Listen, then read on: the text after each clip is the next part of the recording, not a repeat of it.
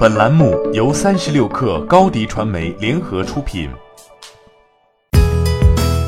本文来自华盛证券。十月二十八号，小米正式纳入港股通，如同久旱逢甘霖，当日小米股价放量上涨，一度涨逾百分之四。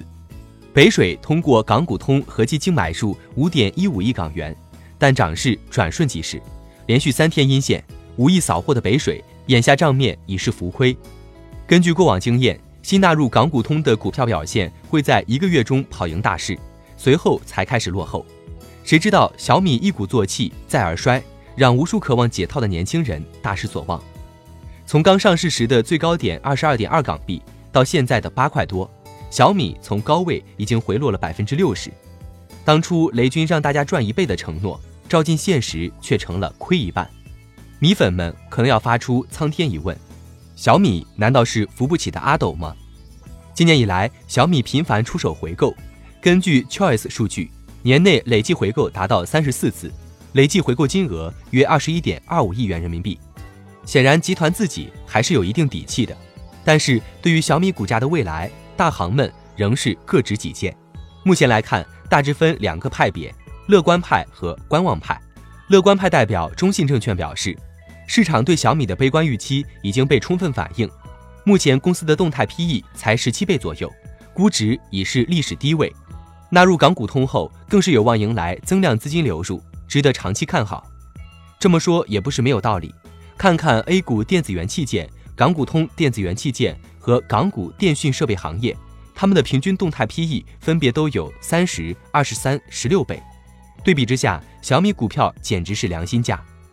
中信证券甚至还考虑了极端情况，即使小米二零一九年业绩同比零增长，当前的估值也已经充分反映了此种负面预期，更别说大家电的放量提升公司收入水平，互联网、金融、电商等改善公司盈利能力，小米全年业绩大概率能维持二十到百分之三十的增长。观望派野村证券则发表报告称，小米或许能受惠于五 G 智能手机换机周期。在中国市场保持一定份额，但也免不了同时在四季度面临激烈的竞争，因此把其二零一九至二零二零年度销量预测下调百分之八至百分之十四，预计股价会在七点九元至十三点二元区间徘徊。小米纳入港股通不过几天，股价究竟即将触底还是继续下行，仍是未知。但当前的低估值已使其具备了较高的安全边际，而长期来看。估值能否得到修复，还得看公司自身。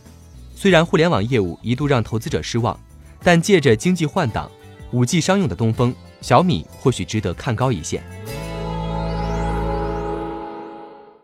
欢迎添加 baby 三十六克 b a b y 三六 k r 加入克星学院，每周一封独家商业内参，终身加入学习社群，聊风口谈创业，和上万课友一起成长进化。高迪传媒，我们制造影响力。商务合作，请关注新浪微博高迪传媒。